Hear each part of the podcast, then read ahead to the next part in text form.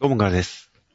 みそです。今週は2021年第33、10 33、34合併号の週刊誌のジャンプを読んでいきます。はい。一瞬混乱しましたが、えー、という形で今週、まあ、いろいろと企画は盛りだくさんですが、まあ、えー基本読み切り系なので、えー、まあ、一応関東カラー表紙のワンピース、今回おまけとして、ウォーリーを探せ in ワンピースということで、ウォーリーを探せとワンピースのコラボポスターがついてきました。そうですね。結構本当に思考凝ってるというかね、い いろんなキャラちゃんと言って面白かったですね。はいはい。いや、確かに、本当になんか、ウォーリーを探せを読んでいたあの懐かしさが蘇ると同時に、本当にすごい各キャラクター、ワノ国編のキャラクターはもとより、今まで、今は登場していない過去のいろいろな有名なキャラクターとかもたくさん散りばめられてますからね。そうですね。エネルとかいますからね。いやー、エネルですとか、その前のアラバスタ編とかも、結構本当に歴代のいろんなキャラクターがいるっぽい雰囲気がありますね。そうですね。だからそういうのを見つけるのも楽しいですよね。本当に端から端まで眺める楽しさ。まさにウォーリーを探せというのが、ウォーリーを探す以外にも、その中で巻き起こっているいろんなこととか、まあそこにいる人たちとか、景色とか、そういったのを、こう、つぶさに見ていくのが楽しかった。その楽しさを本当にワンピースで倍乗するような感じの、なんか、ワンピースのおかげで数倍それが楽しくなるような感じのポスターになってましたね。そうですね。一応、ウォーリーを探して、あと、ルフィとかに関しては、これ結構、あの、ワノ国編に関しては、ルフィたちに関しては、本編の展開に合わせた場所にいるから探しやすかったですね。そうだね。うん、本編で、この辺にいたからな、いたからな、みたいな感じで、まあ、現在進行形なので、最新の状況とは一致してなかったりしますが、まあ、ちょっと前の、えーみんなのいた1位というのを探すと見やすかったりとかして、その辺、ワノ国編に関してはかなり本編に、えー即した感じの描写だったりするのも、なかなか楽しめる要素でした。はい。いやー、なんかいろんな作品でこれを読んでみたいような気がしましたよ。そうだね。いやーヒーローアカデミアとかもやってみたいよね。いや本当にキャラクター盛りだくさん、世界観に特色のあるいろんな作品で、このウォーリーを探せとのコラボっていうのはすごい面白くなりそうだなというような、いや、本当に、あのー大変楽しい時間泥棒な企画でした。で、えー内容の方に入っていきますと、今週、関東カラーの方が、とか表紙の方が、えー何か宇宙に旅立っていくかのような、そういった感じのルフィの一枚でした。ページめくった、カラーページめくったところにありますね。この、ドン、We are one、麦わらの一味宇宙へ。この星で君と一緒に希望を見たいっていう感じで。はいはいはい。なんか、う宇宙宇宙に飛び出している サニー号っていう、なんかある種シュールな絵がありますね。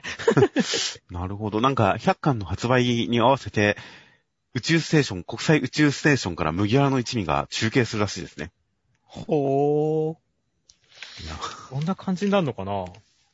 ワンピースのレベルまで行くと何とコラボするか分かったもんじゃないですね。そうだね。っていうか、大丈夫。本編のネタバレとかにならない。そうなんですよね。本編でいぜ月に行くんじゃみたいな話が散々出ているワンピースですから、意外と、意外とここで先々の展開を匂わせるような情報を解禁してくることはありえますからね。ありえますからね。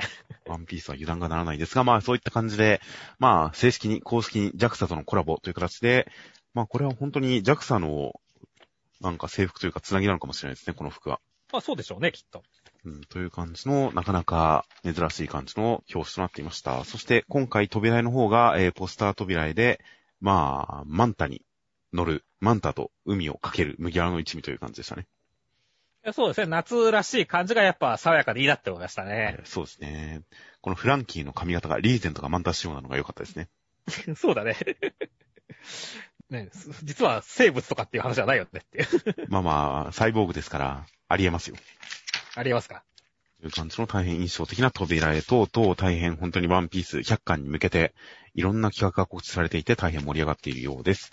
という感じで内容としましては1019話で、えー、何かゾロに薬が打たれてルフィが肉食いたいって言って佐々木さんはヘリケラトプスでフランキーのレーザーを食らいました。そして、えー、ヤマトさんは何かやっぱキリンかなっていう感じの、えー、形態に変化してますという展開でした。いやもうトリケラトプスはこういう恐竜だなんだって？っていう感じでしたね。これに対してフランキーが納得しますからね。やっときますかね？そうだったのかって言いますからね。いやでも、ね、わかんないじゃないですか。あの、もしかしたらこういう恐竜かもしれないじゃないですか。いや、そうですね。なんかまた、抑留とは違った進化の方向性にあったのかもしれませんね。実在する最強生物だって佐々木さんも言ってましたからね。もう考古学の力ですよ、これはきっと。そうですね。ヘリケラトプス、タマケラトプス、そして、マグナムケラトプスですからね。いやーでも本当になんだろうね、今週ちょっと、なんかこう、コミカルというか、お茶目な戦いで面白かったよね。いや、これ、だから佐々木さんが、あのー一瞬交代したのに対してフランキーが、プロペラの回転方向を間違えて逆に行っちまったみたいなことを言って、佐々木さんがそれに対して照れるみたいな展開とか、なんか、絶対フランキーがおかしなこと言ってると思ったら本当だったんですよね、これ。そうだね。そのあたりなかなか、確かにお茶目感がだいぶ、こう乗ってましたよ。そうだね。いやでもなんだろう、こう、バトル的にはでもさ、ちゃんと力対力っていうさ、迫力ある感じだったしね。はいはいはい。で、このやっぱギミックの多さで勝負するっていうのはやっぱフランキーの特徴でもあるからね。そういった点で本当になんだろう、あの、すごいいいバトルだったよね。はいはい。本当にフランキーの、その、ガオン砲、ジェネラルキャノンからのラディカルビームにこう、大技を畳みかけてくる感じは派手で大変かっこよかったですね。そうだね。いやー、という感じと、相変わらずルフィは肉を食べる安定感。これでこそルフィという感じで安心感がありましたからね。そうですね。本当水飲んだ方なのにねっていう。はいはい。というのと、そして最後にヤマトさん。ヤマトさんもなんと能力者でしたね。いや、そうですね。いや、もうなんか普通になんだろう、綺麗というか、美しいというかね、すごいいい感じの動物になってるんでね、はいはい。あの、ちょっと羨ましいなって思いましたね。いやいや、まあ、みんな、カイドウさんもみんなかっこいいとは思いますが、やっぱり感じとしては、なんかキリン、キリン、キリン、あの、架空の方のキリンの感じのイメージがありますね。そうですね。まあ、キリンの能力者はね、あの、カクさんとかをキリンでしたっけあれ。ああ、そうでしたっけね、ありましたから、そういうとはやっぱ当然違うでしょうし、いや、でも、なんだろう、現住種キリンっていう感じはすごいするよね、これ。ああ、そうですね、確かに。いやーで、それもまた、やっぱり貴重な、あの、苦労して手に入れたって言ってますから、かなり貴重な感じがしますし、果たして、どういった能力があるのか。やっぱり単純に動物的なだけじゃなくて、特殊な能力がありそうですからね。あると思いますね。いや、現住種だからね、なんか何をやってもおかしくないからね。なので、そのあたり、なかなか山本さん、すでにかなり魅力的で、その戦い方は気にはなっていましたが、そこにさらに一躍上乗せされた感じで、いやー、この部分の戦いは単なる時間稼ぎ以上にどういう絵面の戦いになるのか大変楽しみですよ。楽しみですね。では、続きましてが、ドクターストーンの第200話、内容としましては、えー、サイさんは、えー、まあ、自分は数学者じゃないみたいな感じ、プログラマーだみたいな感じで、えー、コンピューターのない、作るのに5年10年かかるというお話を聞いて、えー、一回絶望するんですが、でも自分にはプログラムしかないということで、えー、壁に、まあ、マシン語のプログラムを書いて、それを見た千空くんがこれならっていうことで、ファミコンレベルのコンピューターを作ることにしますという展開でした。いやー、一度は諦めたコンピューター作り再開ですね。そうですね。なんか、だから、いこう、軌道計算するために数学者を、みたいなところで、コンピューターは作らないんだ、みたいな感じでしたし、そこに関して、まあ、作るのが大変だっていうから、あ、そうなんだな、みたいな感じでしたが、まあ、まあまあ、何週かして作ることになりましたね。いや、そうだね。まあ、実際問題ね、あの、昔のロケットとかってね、ファミコンレベルのコンピューターで飛ばしたみたいな話ありますからね。あれはよく言いますよね。なんか、故障しない、一番故障しない、一番信頼度の高い機械ということで、当時すでに結構高性能なコンピューターも使われてはいたけれど、あえて宇宙開発にはファミコンレベルの機械が使われていたって言いますよね。そうだね。だからね、実際だって、ね、ドラゴンクエストって今回出てきてるけどさ、はいはいはい。初代ドラゴンクエストとか 64KB とかっていう話らしいもんね、あれ。ああ、もうすごいです。凄まじいですよね、あれも。凄まじいよね。今だったらだって、なんだろう。あの、画像1枚ですら、もっとね、容量大きいからね。はいはいはい。いや、だから実際、あれだったら一人で手書き可能ですからね。そうなんだよね。いやだから、すごいよ。だから、本当にその単純化された情報っていうので、あれだけのことができる。ドラゴンクエストみたいな壮大な物語を描くことができるっていうのは本当に昔のコンピューターのロマンだと思うし、まあで、そこからだから本当宇宙が、に生きるんだっていう感じのこのワクワク感っていうのはすごい良かったよね。はいはいはい。まあ、そこが、これができる人がいるからコンピューターにっていう、その切り替えのところの理屈はまだよくわからなかったりはしますが、でもまあ、これも本当に科学の一端ですし、やっぱりスーパープログラマーってワクワクする単語ですからね。そうだね。やっぱり FF2 のあのプログラミングは当時のそのハード性能をはるかに超えていてバグも大量に使った上で、それを修正していたプログラマーさんは、それこそまさにマシン語でプログラムを修正したって言いますからね。はいはい、そうなんだ。そういうエピソードを聞くとやっぱりワクワクしますからね。いやー、だから本当にね、その、いかに天才性を示すかっていうところでね、こう、ビジュアル的にもわかりやすくね、こう、やってくるってところもすごい良かったよねっていう。はいはいはい。という感じで、いや、本当に科学に対するいろんなワクワク感の本当にある一端をまた持ってきてくれたなという感じで、いやー、プログラミング、今まさに任天堂も参入してきて盛り上がってるところですからね。うんうんうんなるほどなのね。プログラミングのかっこよさ、綺麗さ、その、ある種のできることの広さみたいな、普通に生活しているだけだと目に入ってこないようなところとかも、ドクターストーンがもうエンタメに漫画に描いてくれるんじゃないかってものすごい期待が膨らみますよ。そうだね。あと、サイスさんがやっぱ石棺の時になぜかこう腕がいっぱいあるみたいな描写ってのはここにかかってくるんだっていうのもなんか納得感ってよくあったよね。ああ、確かに今週も、プログラミング、マシン語を壁に書くところで多腕描写になってますね。そうそうそう。いだからすごいスピードで両手で書いてるみたいなね。はいはいはい。感じに繋がってくんだっていうね。いやー、ほんとだからこの辺の絵の力はもうさすがボイス先生やでっていう感じでしたね。はいはいはい。いや、本当に、ある種頭の中だけの能力みたいなところを本当に絵的に昇華してきますからね。うん。いやー、大変迫力のある絵が詰まった一話でしたよ。あーという感じなので、えー、再三っていうか、まあ、コンピューター作り果たしてどうなっていくのか大変楽しみです。では続きまして、アンデッドアンラックの第72話、内容としましては、フーコちゃんはなんとか脱出して、ユーマのカインさんの頭の上からポーンと飛び出て、アンディに通信しますという展開でした。いやー、新キャラのクルルちゃん出てきたけど、1話でポンコツになったねっていう。かわいいね。まあ不定、不定、不定、どのレベルに効くのかはわかんないですね。そうですね。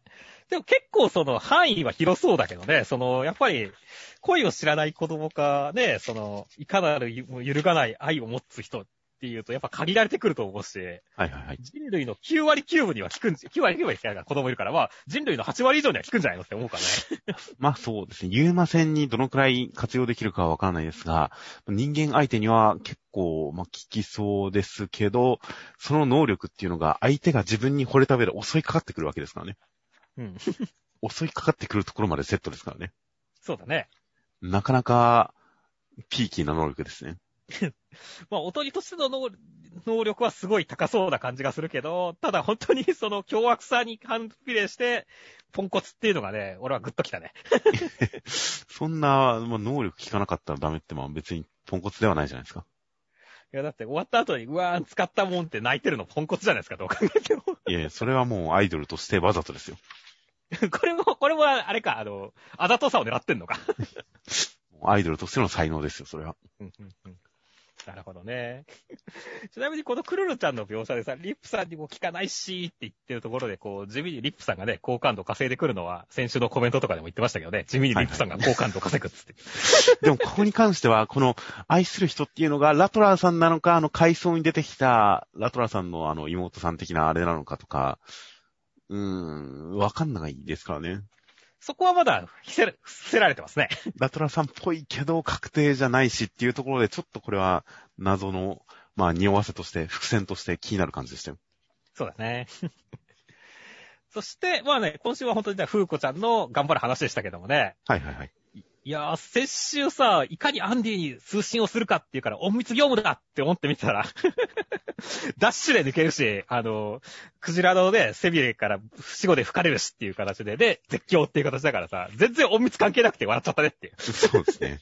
これは頼もしいですよ、風子ちゃん。いやーだからこんなにアクションあると思わなかったし、でも最後のね、この見開きで、こう、アンディ、フーコーっていう感じはね、すごい、なんかこうね、カタルシスというかね、いい感じだったんでね、そこはすごい良かったですよね。はいはいはい。いや、本当にそこで、まあ、アンディが、もう全く寝ることなく、不死とはいえ眠いだろうに全く寝ることなく、フーコちゃんを信じて待っていて、で、フーコちゃんもこう、それを信じて飛び出して声をかけてっていう、裏でまさにその不定の能力によって、フーコちゃんにはもう揺るがない愛があるっていう、このモノローグを重ねる感じですからね。うん、そうだね。なので本当に設定的、ストーリー的、展開的なところにさらにプラスして本当にこの二人の関係性を強固にアピールする感じの展開だったんで、もう、それはもうカタルシスがありますよ。いや、すごいね。これまだ3日しか会ってない男女だよっていうね。はいはいはい。やもう3日でこのテンションですからね、もう、ラブラブだねっていうね。いやーもうほんとそうですよ。だから、風子ちゃんもちゃんと君に伝われを読んで自分が確かにアンディのことを確かめたりする時間が3日間ですから。うん。そういう点で、本当に風子ちゃんのアンラックの進化っていうのは、まあ、その、愛の好きという感情のその進化でもありますし、それに対するその理解の深さでもありますし、という感じなので、まあ、これも着々とした、まあ、それこそ今回、クルルちゃんとの対戦も含めてですが、まあ、本当に、風子ちゃんの進化の途上ですからね。そうですね。だからこのアンディとの関係性も含めて、風子ちゃんが本当に前進してる感じのする展開でしたよ。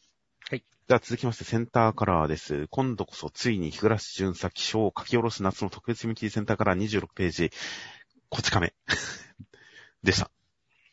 センターカラーは、まあみんなが、わーっていう感じの一枚でした。すっごい力抜いてるよね。そうですね。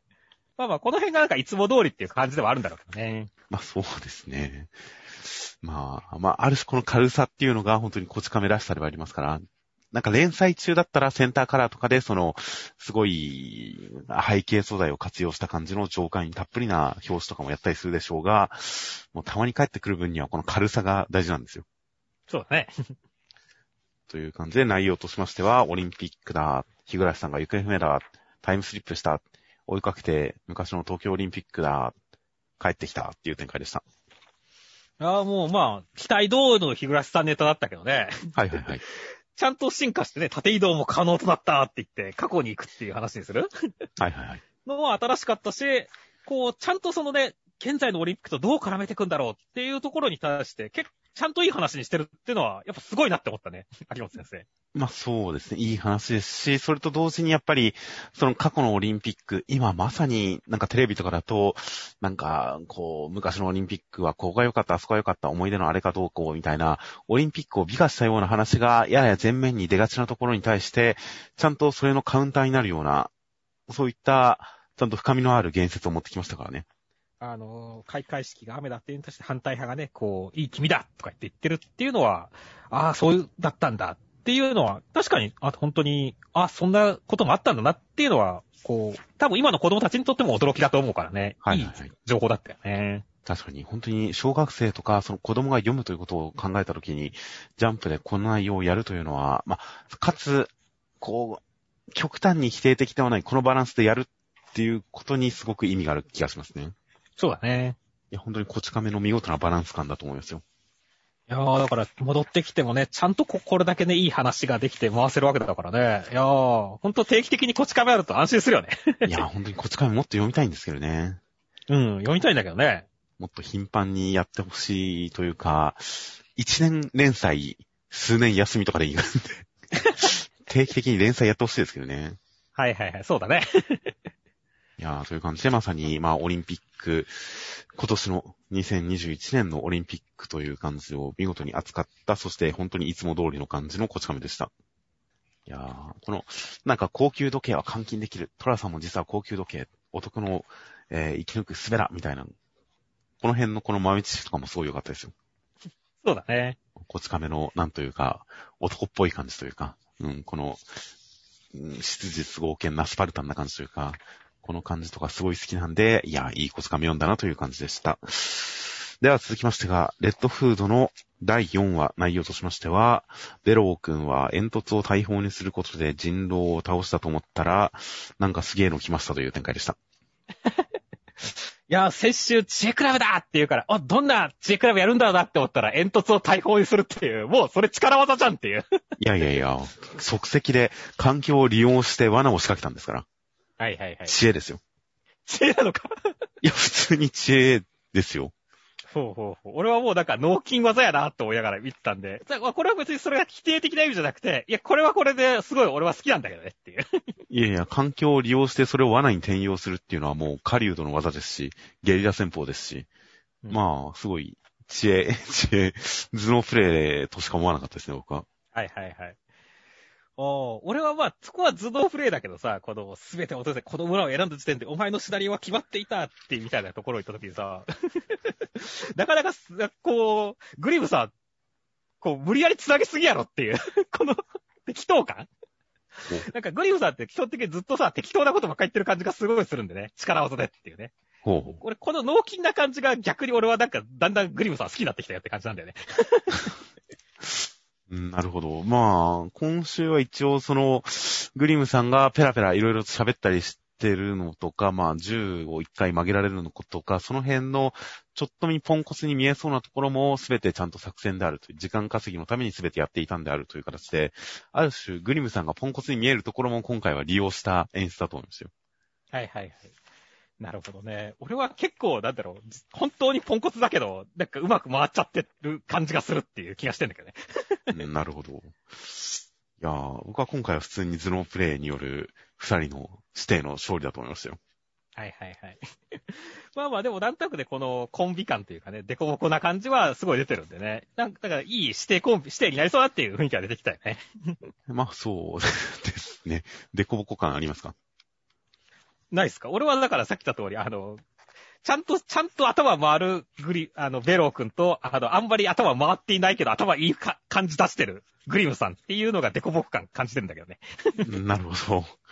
僕はまだ本当にグリムさんの真の能力がよくわかっていないんで、その辺はまだデコボコという印象ではないですね。なるほどね。そして、あのね、今週はでも、みんな生きてるって言って、お感動やって思ったらもう次のページでなんかこう、たくさんの命が失われ全てが灰に帰ったっていう衝撃展開が来たんですけど、はいはい。これはどうなんですかね？いやー、まあ、個人的には本当にベロー君の動機づけのところが、まあ、すごく弱いっていうのはずっとあったんで、お、ここでベロー君が真に覚醒するというか、ベロー君のオリジンがここで完成するのかなっていうのはちょっと楽しみですよ。はいはいはい。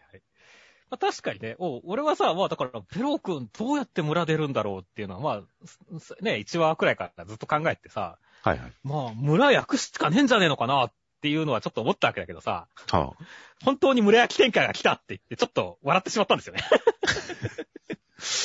うーん。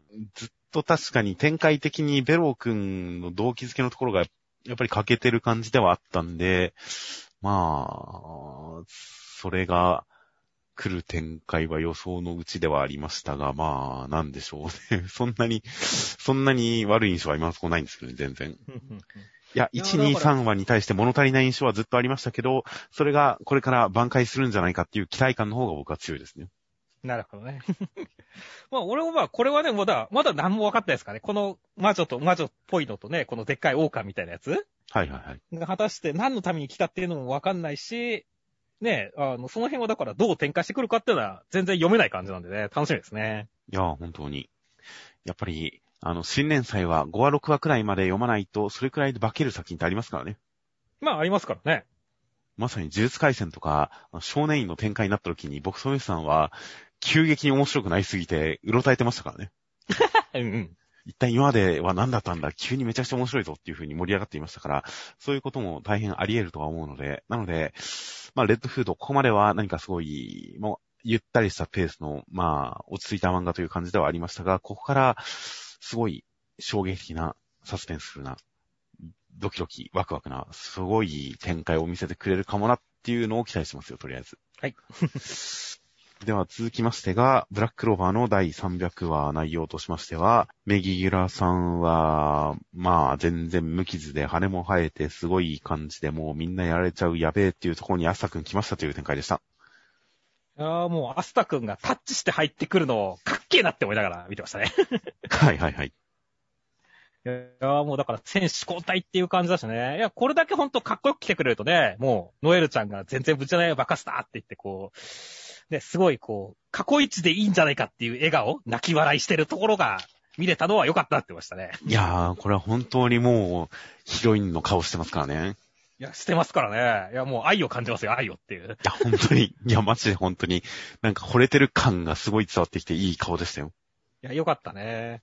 だから本当にこれだけですごい気持ちいいなっていう感じでしたからね。はいはい。いや、だから、こっからの大逆転期、すごい期待ですよね。いや、本当に、ロールペチカさん、あれだけみんなどうしようもなかったのをもう、アスタ君、おしそに刀剣タッチでもう解除してますからね。そうだね。もうあっさりですよ。いや、まあ、呪いに対しては本当にカウンターですからね、これ完全に。はいはい。いやー、でもね、こせっかく戻ってきたんだからね、ガチャさんが死んでしまったのはすごい悲しいんだよ、私っていう。まあ、まあ、完全に死んだかどうかわかんないですけどね。うん。だからなんとか、こう、ガチャさんも復活させてほしいなって思ってるわけだけど、なんかもうその方法はぶっちゃけ思いつかないんでっていう。うん。もう吹っ飛んだバニカさんのを生贄にするくらいしかないのかなっていうね。まあ、悪魔つきの力は再生のイメージすごくありますけどね。うん。いやー、その辺の力いや、精霊、いや、なんでしょうね。まあ、死ぬゆく、死にゆく展開もなくはないとは思いますが、まあ、何らかの超理屈で復活してほしいところでありますね、確かに。いや、ほんとそうなんですよね。まあ、というわけでね、本当だから、こっから、まあ、いろんな状況も含めてね、あの、アスタ君がどうひっくり返してくれるかっていうのは楽しみですね。はいはいはい。いやー、そしてちゃんとノエルちゃんもなんかお母さんが声の愛とかそういういろんな信念を持って戦ってるのに対して、ノエルちゃんがもう諦めないっていう、それがもう人間の強さだみたいな、そういう感じで、ちゃんと本当にアスタイズムを継承した感じの諦めないっていう思いを強く示した後だから、アスタ君が登場することに対しても、ちゃんとその、ノエルちゃんの思いから繋がってる感じがすごくしますからね。そうだね。なので、もう、ピンチに駆けつけてあっさり解決する感じの、その持っていく感じではなくて、ちゃんと戦ってるノエルちゃんが繋がってる感じがする。その諦めないという思いによって繋がってる感じがするっていう演出は、本当にブラッククローバー、ちゃんと、こう、作品を通して一貫してるものがあるからこその、統一感みたいなものがあったなと思いますよ。はい。しかし300は別に普通でしたね。まあまあまあ、あの、そんなにここまで長くなって意識してないんじゃないですかね。いや、まあ普通っていうか普通に面白いんですが、特に300話っていうので記念イベントはやらなかったんですね。そうだね。まだこれから先まだまだ続きますからね。いくらでも記念日ありますよ。そうですね。初戦は通過点ということなんだと思います。では続きましてが、読み切りです。えー祝ワンピース24周年記念、直撃の相馬コンビが送る超豪華スペシャルスピンオフ読み切り、センターカラー31ページ、食戟のサンジ。第3話、ビューティフルデザートということで、えー内容としましては、アラバスタを救った、えー麦わらの一味は、えーまあ、晩餐会でこう、ご馳走を振る舞われるんですが、なんか料理人がみんな駆けつけられなくて大変だっていうところにサンジが手伝ってあげて、デザートを B ちゃんに作ってあげて、B ちゃんは旅を思い出して感涙っていう展開でした。ああ、まあ相変わらずこの3時かっけーが前面に出てる話でしたね。本当に サンジかっけー、そして、ルフィとウソップとチョッパーはなぜ見せないって言って漫画でしたね。そうだね。でも今週さ、あの、ウソップ初めてじゃない？顔出てるじゃないですか。鼻までじゃないですか？いや、あの、ちゃんとこのビビちゃんが、かけがえのない仲間と紡いだ熱き冒険の日々をっていうところで、こう、ウソップの鼻を引っ張っているビビちゃんがいるわけじゃないですか。あ、本当これちゃんと顔も映ってますね。顔持ってるじゃないですか。だから、お、ウソップ初出じゃん、これと思って。でもめちゃくちゃ、ちょっと、気持ち悪いですね。気持ち悪いけどね。なんだろう、これが初出でいいのか、レア、レアだなって思い。いや、本当になんかルフィの顔も一向に、まあルフィのだから、一応少しだけ、あの、映ってはいるんですよ。うん。最初のカラーのところで、食卓を囲んでるところで、そうだね。まあ白目で、なんか表情よく読めないんですが、まあそれ以降はひたすらとにかく顔は隠すんで、ちょっとやっぱ怖いですよね。いやー、だからこの演出はまあ、何なのか未だにわかんないんだよね。まあ、佐伯先生があんまり角度が得意じゃないとか、そういう話なのかもしれんけどっていうね。うん。あの、かもしれないですけどね。いやー、まあだから、今回はそこに対して、その、ちょっと、ウソップのね、顔が見れたので、俺は嬉しかったですよっていう。いやー確かに、これはちょっと気持ち悪いですね。うんルフィの顔も怖いですね。うん。まあ、あとは本当にね、あーの、はいビビちゃんとかもね、気合入ったし、あの、なんかコックのお姉さんみたいなのもね、可愛かったしねっていう。まあ、職場で働いてるちょっと、あの、下働きっぽい感じのお姉さんですね。そうそうそう。いやー、まあまあまあ、これがね、本当に、ワンピースの本編だとさ、あのー結構3時はね、食ってるだけで、あの、もちろんね、あの、レシピとかは聞いてるんですよね、あのコックの人にね。はいはいはい。だからもう、あの、そこにさらに追加してきたっていう感じで、まあ、個人的には静止というよりかは本当に、あの、この食撃の3時同人誌として読んでるんで。はいはいはい。だから、ああ、いい話だ、あのね、こう、かっこいい3時が書きたい、かった、いい話だなって言って、いう感じですけどね。まあ本当に料理を作るっていう、それをいかにかっこよく展開に、こう、盛り込むかっていう、そういうちょっと大喜利めいたやつですからね。そうだね。それを今回はちゃんと本編に絡める感じで、本編の展開に絡める感じで、サンジがかっこよく料理をするというのを見事に実現している、こう、素晴らしい隙間の文学だと思いますよ。はい。隙間の展開をよくやったなという感じでしたし、本当にビビちゃんの画風に関しても、ちゃんとそのビビちゃんらしさ、ビビちゃんならではという感じを、佐伯先生らしい、ちゃんと画力で描き切った感じの、で、それでちゃんとその旅の思い出にふけるビビちゃんというのを感動的に見せたりもする。まあ、ワンピースという本編の展開があってこそではありますが、ちゃんとそれを踏まえての感動のある一話でしたよ。そうですね。では、続きましてが、こちらもセンターカラーです。連載7周年突破記念3号連続カラー第2弾、レカンド A 組開校センターカラー、僕のヒーローアカデミア。センターカラーは、雨に濡れ、涙を、舌で拭う、舌で舐める、つゆちゃん、フロッピーという一枚でした。そうですね。ちょうど梅雨が明けてしまったところではありますけれども、あの、季節感を感じるカラーでしたね。はいはい。それに、本当に本編の中身が雨で、で、まあ、つゆちゃんが本当にすごくいい感じの、こう、締めをする本編に合わせた感じの一枚でしたね。そうですね。という、この涙の感じが本当にグッとくる本編読んだらなお一層グッとくる感じのセンターカラー。そして、内容としましては、第320話で、デフ君は A 組を振り切っていこうとするんですが、みんな追いすがってデフ君を止めます。つゆちゃんも、デフ君を一人では行かせないと言いますという展開でした。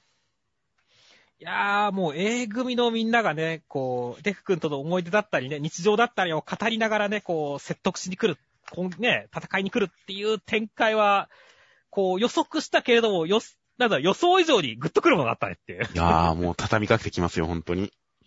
そうだよね。畳みかけてくるんだよね。だから、本当になんだろう、すごいいいな、かん、と思ったしね、そこに対してこう、デク君がね、本当にこう、苦しそうに苦しそうにやめてくれよって言ってるところが、すごい伝わってくるのが良かったよねっていう。はいはいはい。で、危険や害を捉えずと危機感値が全く反応しないんだっていうね。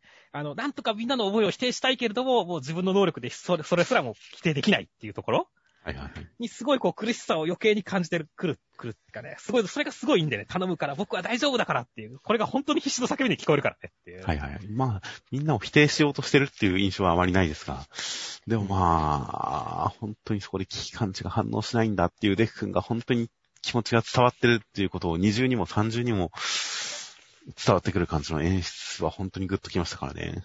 そうだね。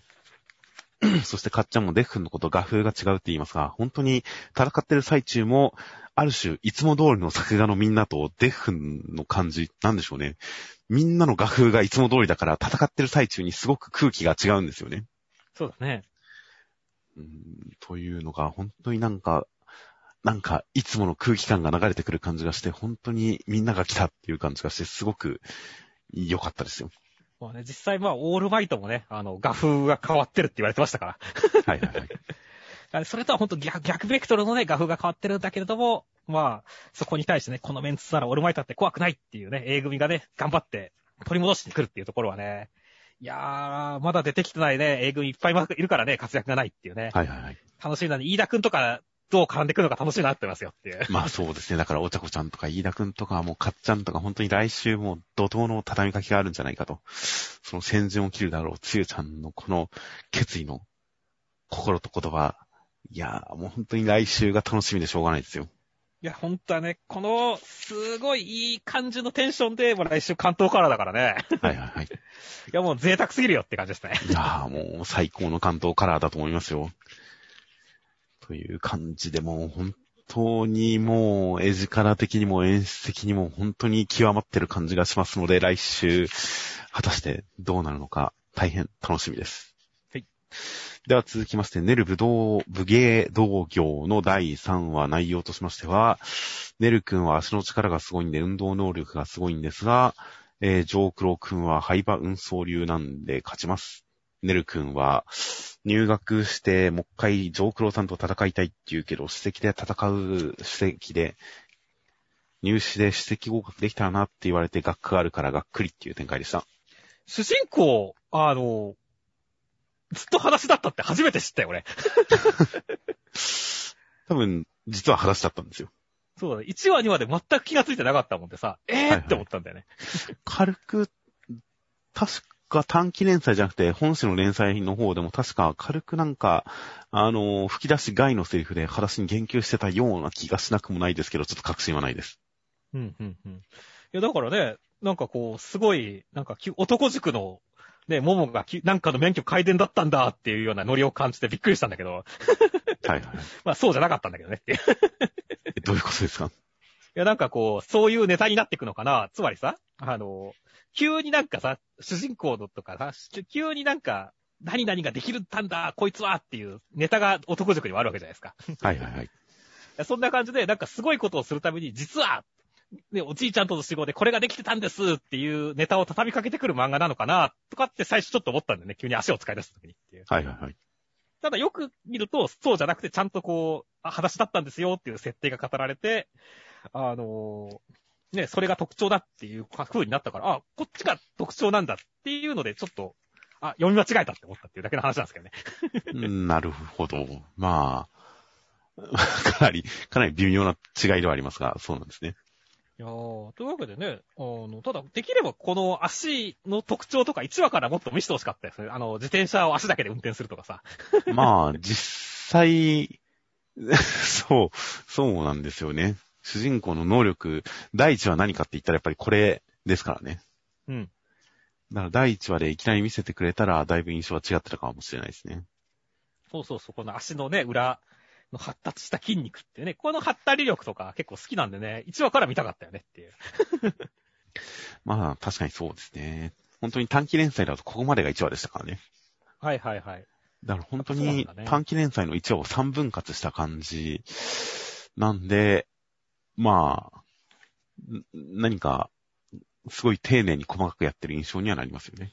なるほどね。まあまあまあ、とりあえず、あの、今週でね、あの、高校に入る動機はできましたからね。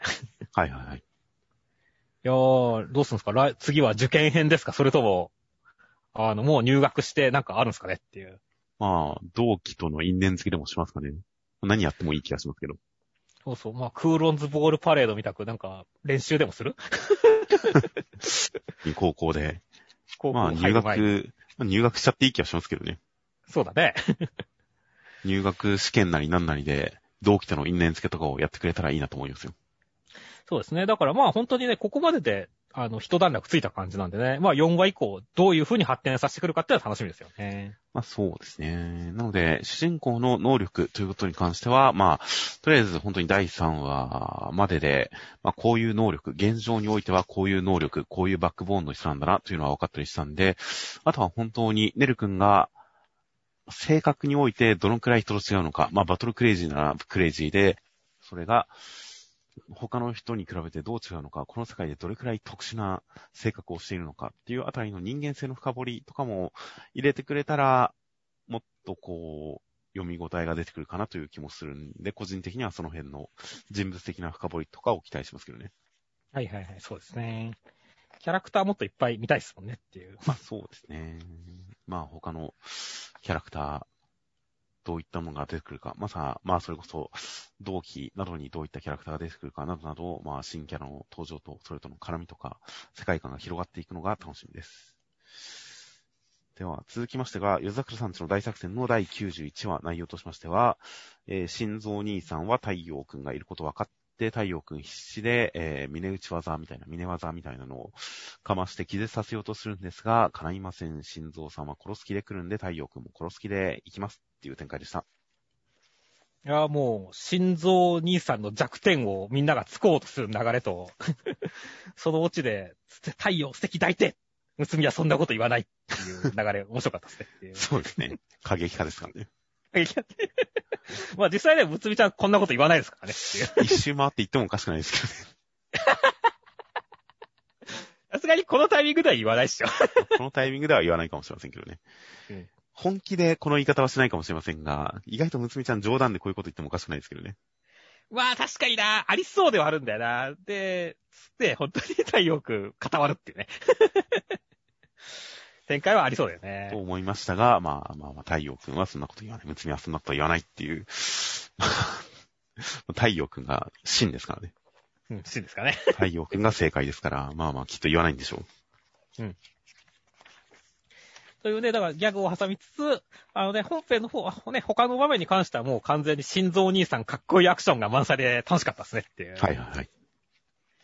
いやーやっぱ強いねっていう。いやー、強いですし、アクションかっこいいですし、あと太陽君に対する兄感っていうのが出てて、そこもかっこよかったですね。そうだね。あの、やっぱこのあたりは本当すご、ね、ね、あの、スパイの先輩っていうところの面でもあるし、同時に本当にね、この、太陽君のことを思ってる兄っていう感じが本当にすごいしますからね。はいはいはい。いやー、そして本当からね、あの、殺し合いましょう、心臓兄さんっていう形でね、やっぱお互い開花同士のぶつかり合いっていうのは見たいところでしたからね。そこはすごい期待通りになってましたね。いやー、本当にアクションも行って行って握ってるところ、こう、つらぜり合ってるところとか、本当に迫力ありましたからね。うん。という感じなので、まあ、アクションとしてどれくらい派手なアクションになるのか、そして太陽君の成長、心臓兄さんの兄感とか、そういったのがどういった風な結末につながっていくのか、本当に楽しみですよ。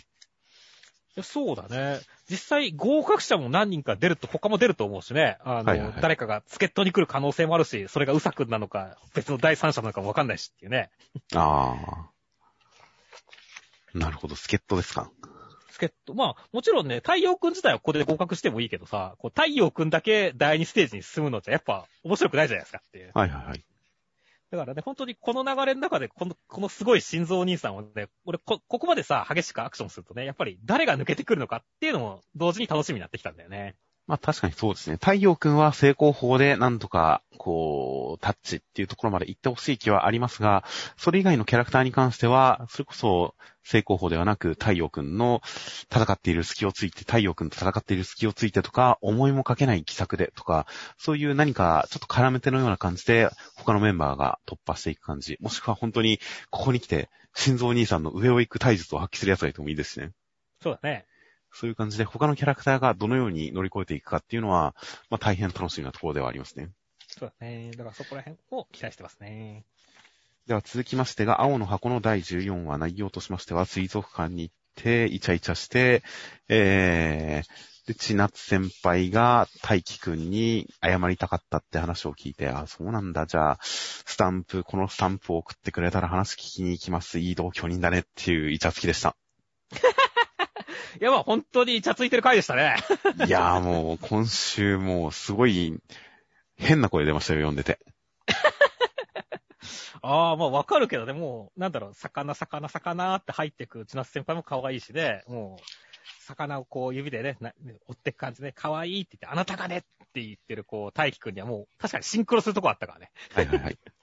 ですし、本当にこの、なんか漫画におけるキャラクター同士の物理的な距離感の近さを表現するって結構難しかったりすると思うんですが、絵だとコマに収める都合上、どうしてもみんな近くなっちゃうんで、ことさらに近いっていうことをどう表現するか難しかったりするとは思うんですが、この子供にぶつかられて肩が触れて、手が触れてっていうところを、それで意識してしまう感じの距離感とか、この感じの実在感もすごい良かったですし、あとは最後のスタンプですよね、本当に。そうだね。スタンプで、もう二人だけの秘密のメッセージスタンプですよ。初デートに行った水族館のスタンプで話したいことがあったらこれを無言でいいんで送ってくださいって。そしたらそれを連打してくるんですよ。いや、すごい、でもこれだけでなんかこう、千夏先輩の、まあ、好きオーラ伝わってくるし。大輝くん天然たらしだなって思うし。そうですね。いやもう本当に最後の千夏先輩のこのスタンプ連打からのいい同居人だねっていうところまでのこの流れに本当にもう変な声が出ると同時になんか知らないけどよだれがいっぱい出てきましたよ。よだれは出しすぎだと思うけど。まあまあ本当になんだろう、その初デートの空気感、もう二度とないであろう初デートの、ね、でまあ二度と起きないであろう本当初デートの空気感っていうところがすごい出てて、まあもだえる展開でしたね。いやー、もう本当にもう、でもデート云々を超えて本当にひたすらにいいイチャつきでしたよ。いや、そうだね。いやー、もう、ね、最近はね、もうなんか、イチャつきといっても僕の心のやばいやつとかを読んで、なんかね、更新するために俺もまあもだえてる人間なんですけども。はいはいはい。ああ、青の箱まで来ちゃったかっていう感じですよっていう。どういうことですか？でもなんか、もだえる回数が増えて大変だなっていうね。ああ。いやー、僕は本当青の箱のイチャつき表現は本当に毎回すごくもだえてますけど、なんかもう毎回最高値を更新してきますからね。うんうんうん。やっぱりこの作品、各キャラクター、いろんないい動きをするし、応援したくなるサブヒロインとか、脇役もたくさんいますが、本当にこの漫画は、大輝くんと千夏先輩の漫画なんだなっていうのが、この二人がイチャつくたんびによくわかりますよ。そうですね。という感じで、もう本当に大変いい青の箱だったんで、もう今後の展開が楽しみでしかないです。はい。では続きましてが、ビッチウォッチの第23話内容としましては、えー、カンちゃんやられちゃって、もう一くんは大変静かに怒ってますという展開でした。いやー、もう、カンちゃんが完全にやられちゃったりするところで、もうシリアスとマックスっていう感じになりましたね。はいはいはい。でもそこから、あのーね、ちょっとギャグ、このネムちゃんのこのモノローグみたいなところでネタみたいなこと持ってくっていうのは、半年の原先生のバランス感覚が面白いなって思いながら読んでましたね。そうですね。本当にシリアス一辺倒にならないのは本当にいいですね。いいですね。もう清涼ですよ、このネムちゃんがってね。はいはいはい。いや、だからね、今回が終わった後にはね、結構みんな頼りになるね、賢い、ね、クールな女の子だっていうイメージだけどね。いやー、猫バレがさらに楽しみになったねっていうね。まあそうですね。なかなかバレなそうな感じにはなってますけどね。そうだね。ではありますが、まあ、猫バレ、猫バレ、そうですね。ちょっと、まあこれはこれでこのままで、このままでいいかなと思っていましたが、猫バレしたら、それはそれですごく、こう、恥ずかしく読んでても、まだ、恥ずかしく読んでてもだえられる展開が来そうでいいですね。そうなんだよね。期待し高まってますよっていうね。そして、まあね、あの、モイ君もね、めちゃめちゃ怒ってますから、いやー、これなんか、モイ君バーサスウルフっていうところでね、あの、すごい、こう、バトル。この漫画においてバトルがどう描かれるのかわかんないけどもね、楽しみになってきましたねっていう。はいはいはい。意外と本当に、ここに来て篠原先生の新境地、ギャグ漫画からバトル漫画化っていうことがあるかもしれませんからね。あるかもしれませんからね。意外とジャンプ、特に90年代、平成のジャンプの流れで言えば、ギャグ漫画が途中からバトル漫画化するってことは、何らおかしなことではないですからね。うん。という感じだったりするんで、意外と本当にバトル展開を真面目に、バトル漫画の文法でやることもあり得るかなっていう感じだったりはしますが、まあ、それはそれとして、ハートフルコメディな展開も楽しみです。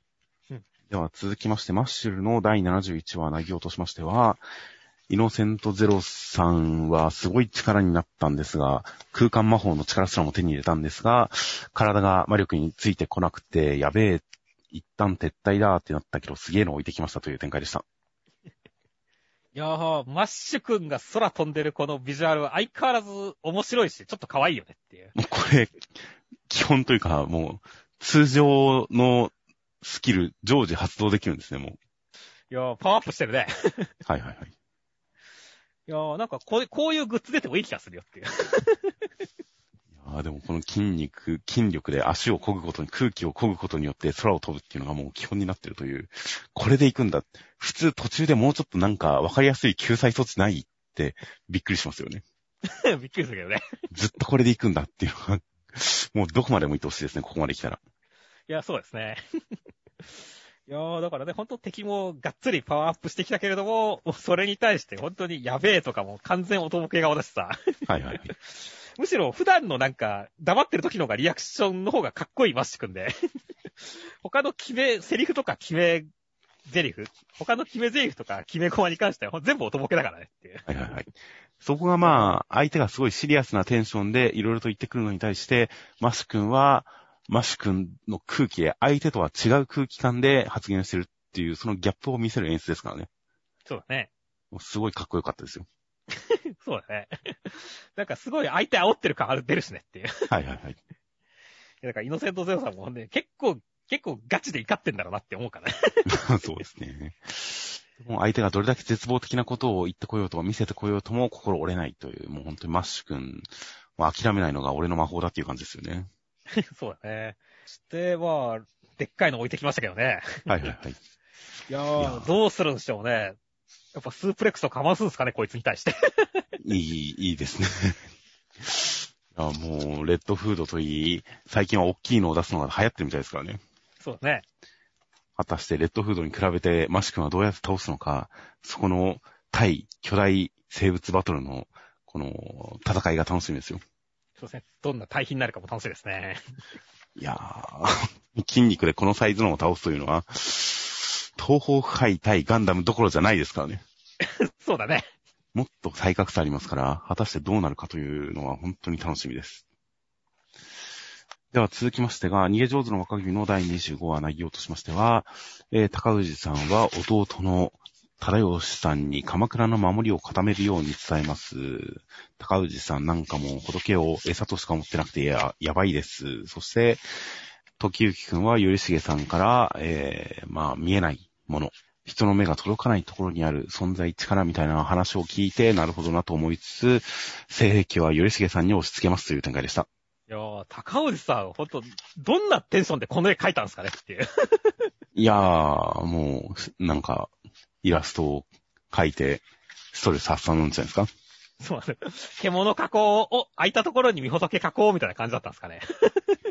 いやー、みほとけを描いてる途中、描いたら、すごい、こう、美味しそうっていうことですよね。そうなのか？いやー、というわけで、本当どういうテンションで書いたかわからないっていうところが、なんだろう、すごい、あの、恐ろしさというかさ、格になってるところは、すごいなって思ったし、こう、それをね、冷静に流しつつ、あの、見仏系保存して後は焼けとかって言ってるところはいはいはい。で、あの、ちょっとね、あの、能力？ちゃんとこう、実務能力があるんだってところを見せてくる弟の忠義さんっていうところは、な面白い格段方でよかったですよね。はいはいはい。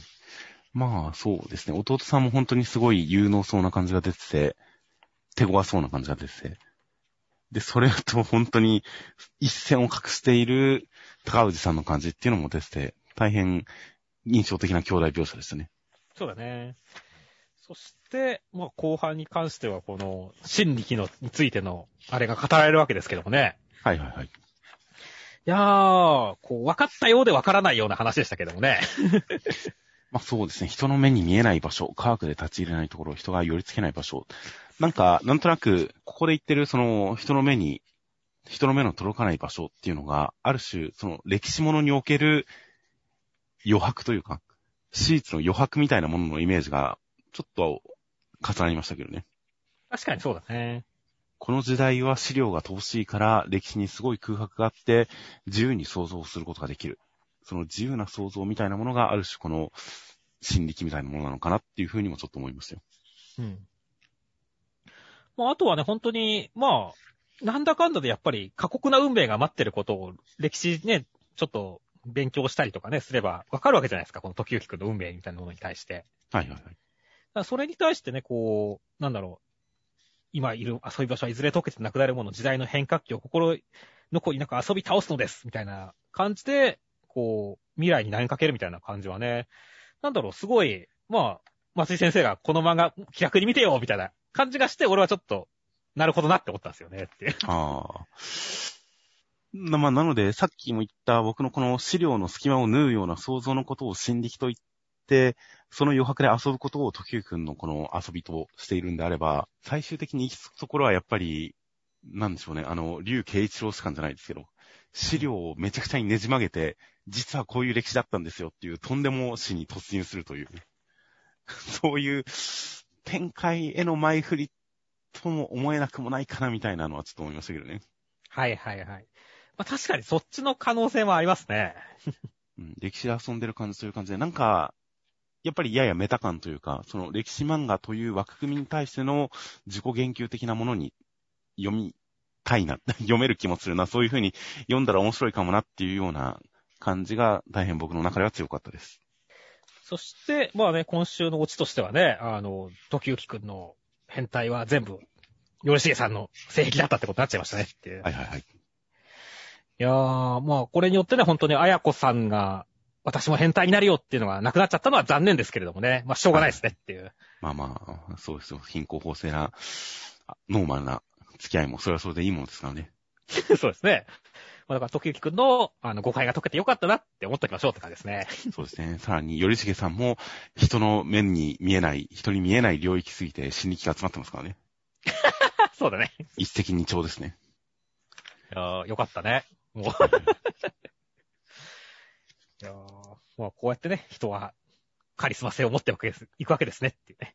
いやという感じで、まあ本当に今週の中身だけだと、この心力の話、人の目の届かない領域の話というのがどこに結びつくのか、はっきりは断定できないところはありましたが、意外とこれはこのシリーズ、この作品通して見ていったときに、後々すごく重要な布石になってくるんじゃないかなという気もする一話ではありました。そうですね。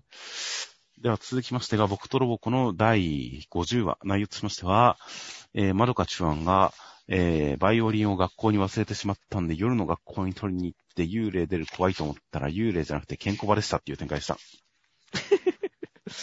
いや、でも相変わらず基本的にちょっとやっぱ怖かったよねって。あ特にドフ、ドフ、カセババアとか、見た目怖かったですね。いや、見た目怖かったしね。自分の首でリフティングする少年も普通に怖えっていう、あれは本当に普通に怖えからだっていう。まあまあ、それはでもロボコですから。いやー、じゃあその後普通にいるけどなっていう。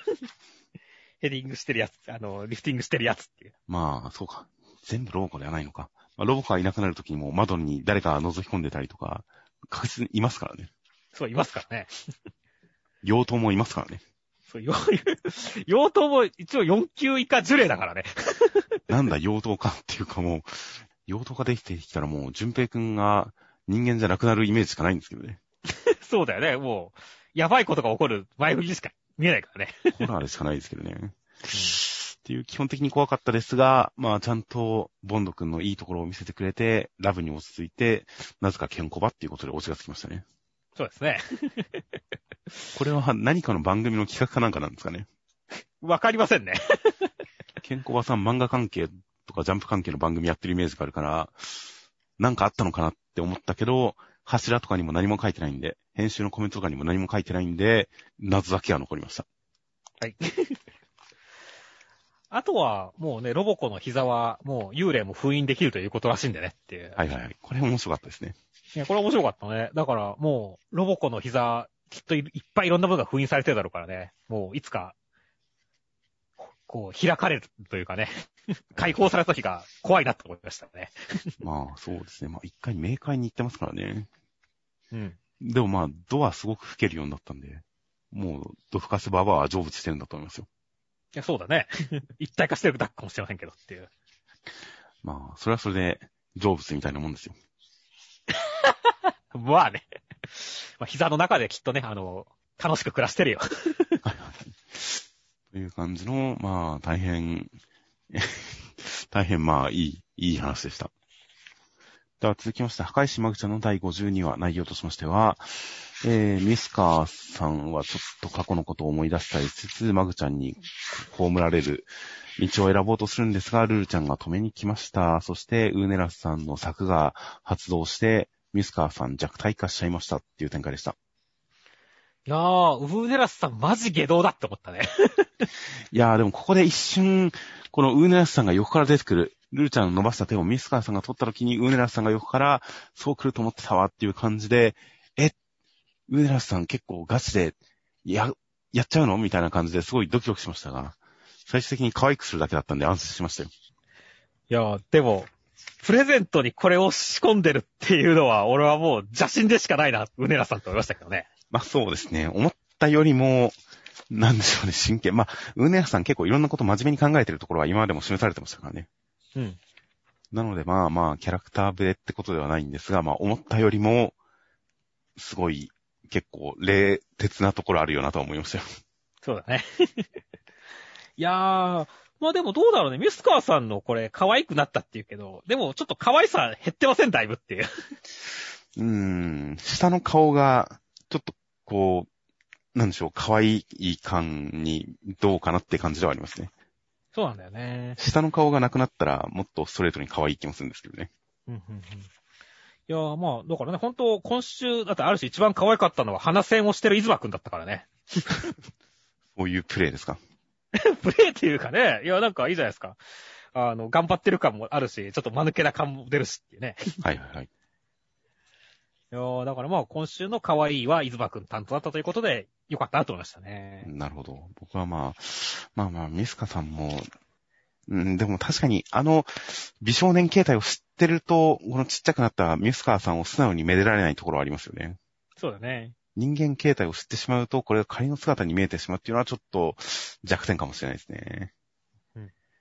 うん、というあたりは確かにまあこれから慣れていくのしかないのかなという感じではありますが、でもまあミスカーさんがその人間に絶望した流れとその人間の姿をとっているっていうところ、まあこのミスカーさんに心を開いてくれた少年がその後どうなったか、迫害されてどうなったか、結末がわからないんですが、その辺のエピソードはすごく納得できるものでしたし、ミュースカーさんも全然悪い人じゃない、悪い神様じゃないっていうのが本当に納得できる感じのエピソードで、まあ、ミュースカーさんは本当にもう愛せるキャラになりましたよ。え、そうだね。いやー、まあだからね、あんまりね、これによって仲悪くなりすぎずにね、あの、今後も絡んできてほしいなって思いますね。はいはい。いや、この本当回想に出てきた少年のその後に関して何らかのフォローがあってもいいんですけどね。うん。実はそんなにひどいことにはなってなかったんですよ、みたいな。なんか他の邪神とかも絡めてもいいしねっていう。いやですし、なんか、この子の子孫とか訪ねてきてくれてもいいですね。まあ、いつぐらいの時代の話かはわかんないですが、うん何年かかったと思ってるんだ。意外と数年前の話なんですかね、これ。そしたら、全然まだ生きてますもんね、この少年。うん。というあたり、なんか回収してくれてもいいのにな。そしてムシ、そしてミュスカーさんが本当に救われるような展開もあったらいいのになって思うような感じではありました。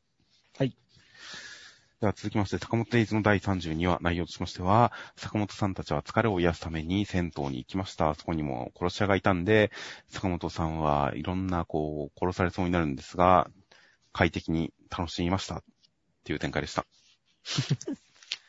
坂本さんの休憩も企画外でよかったですね。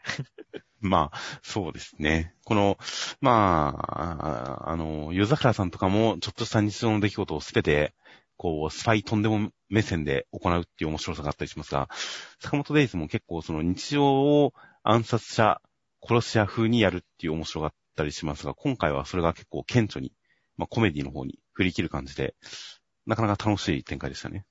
いやそうですね。あの、シンくんが死ななくてよかったなって思いましたけどね。いやー、まあ、シンク、本当に、あの施設をあれだけ頑張って生き抜いたのに、ここで死んだら面白いんですよね。まあ実際でも死にかけてるけどね。まあ、そうですね。下手すりゃあの施設よりもっていうね。はいはいはい。でもまあ、ちゃんと訓練を生き抜いてきたわけですから。うん。ちゃんと殺し屋時代の訓練に比べたら楽勝っすよって言ってますから。うん。やっぱりその、きちんと訓練を乗り越えてきたシンくんなら大丈夫なんですよ。そして、まあね、今回はゆたろうさんっていう資格が来たわけですけどもね。はいはいい。やー、オチが良かったですね。あの、殺し屋、もういいんだって言って、今更虫が良すぎる、あっそうっていうね。はいはいこの感じはシュールで良かったですね。まあ、そうですね。一瞬、そりゃだって殺し屋なんてやってたんだから、そりゃダメだよって思いましたけど、それ言ったら坂本さんもダメになっちゃいますからね。そうですね。まあ、やり直しの機会は大事ですよね。まあ、それにこいつ、もう親の銭湯、むしろ自分がね、のもんだと思って勝手に改造とかしてるからダメでしょってね。ああ。まあまあ、それで、なんかサウナとかの運営に関するテクはすごい身についてそうですよね。うん。そうだね。まあ、むしろ、あの、なんだろう、あの、こういう設備とか作るの、殺し屋設備とか作るのうまそうだからね。はいはいはい。そっち関連に転職したらいいんじゃないかなって思いましたけどね。いやー、すごいユニークなサウナとかのある銭湯にしたら最近流行るかもしれませんよ。じゃあね、またゆたろうさんが、やっぱ、大逆転するには、そういうところを見せて親に認められるしかないってことですねっていう。